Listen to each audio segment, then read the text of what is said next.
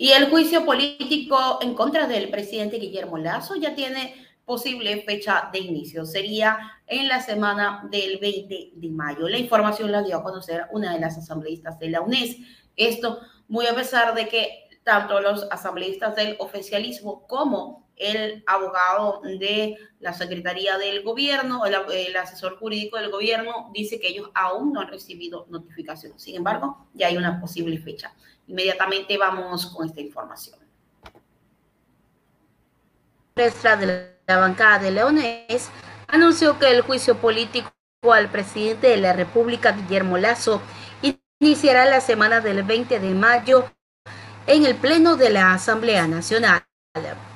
El proceso inicia con el día lunes, en donde la información pertinente llega a cada DTS de los asambleístas y despachos de cada uno de nosotros, además de una información también separada, igual pero separada a cada una de las bancadas. Desde el día lunes ya inicia el proceso de juicio político al presidente, en donde los tiempos adecuados indicarían que para el 20-21 de mayo ya tendríamos el juicio político en el Pleno de la Asamblea. Esperamos contar con la presencia del presidente Guillermo Lazo, quien ha dicho que va a venir a la Asamblea para defenderse, pero en todo este proceso no ha venido.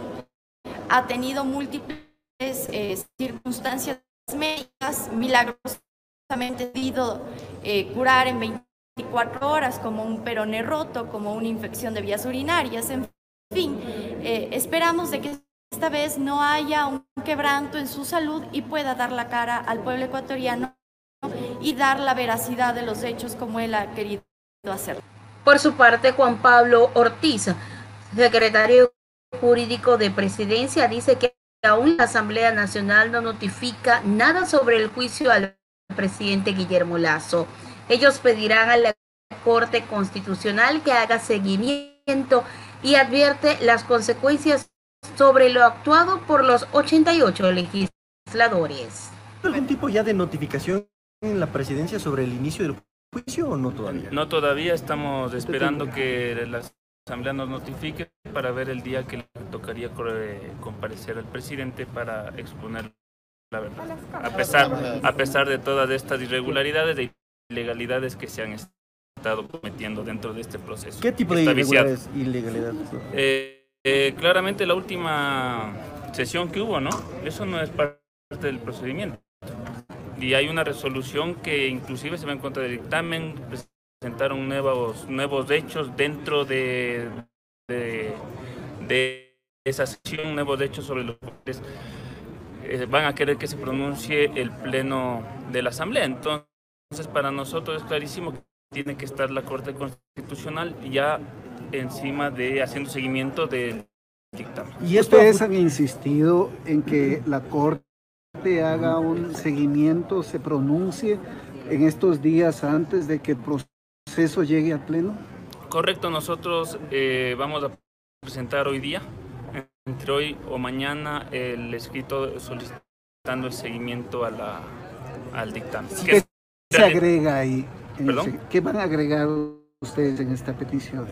Lo último que pasó el martes, eso se agregaría dentro de la petición, eh, porque Consideramos que se extrafacultaron y se fueron en contra del dictamen ciertos asambleístas y ahí es cuando la Corte ya debería entrar a hacer seguimiento al dictamen. Es decir, sí puede haber un pronunciamiento previo.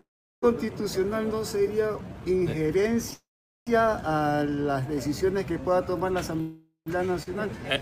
o el pronunciamiento de la Corte debe de ser después del pronunciamiento de, ah. la, de la Asamblea Nacional realidad sería absurdo que haga un seguimiento a su dictamen con posterioridad.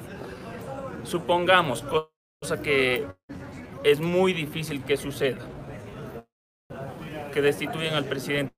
¿De qué serviría que la Corte Constitucional haga seguimiento al, al, dictamen.